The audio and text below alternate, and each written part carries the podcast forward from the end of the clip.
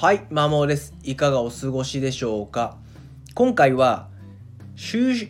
職、転職を考えている人向けに、業界選びのちょっとしたコツというテーマで話をしていきます。自分がどの業界に合うかわからない人、就職もしくは転職活動中の方向けのお話です。まあ、結論、まあ、業界選びで言うと自分にはどう考えても合わなそうだなっていう業界をリストアップしましょうということですね。人間ってプラスの感情よりもマイナスの感情の方が強いんですね。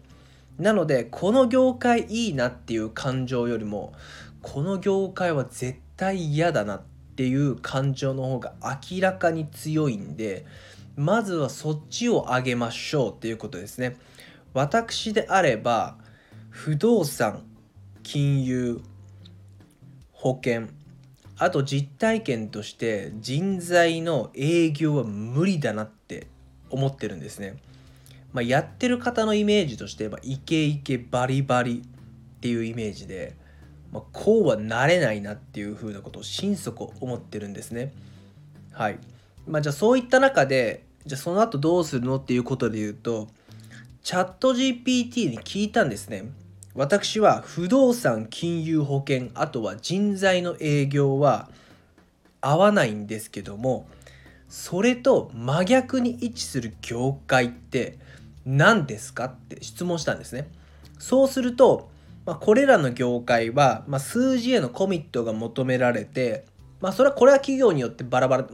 違うと思うんですけど、まあ、伝統的な社風ですと。じゃあそれの反対側に位置と何かっていうと、まあ、NPO 法人とか教育研究あとはアートエンタメ環境保護っていうのが出てきたんですね。であこれ確かに合ってっかもって思ったんですよ。例えば教育であれば今まさに関わってるし研究っていうのは割と好きなんですね。何かを突き詰めるのが。あとアートエンタメっていうのも大好きであと環境保護っていうのは大学の時に研究していたのは環境に関わることだったのでわりかし自分の今やっていることだったり過去やっていたこととマッチするような情報が出てきたんで確かにそうかもっていうふうに思ったんですね。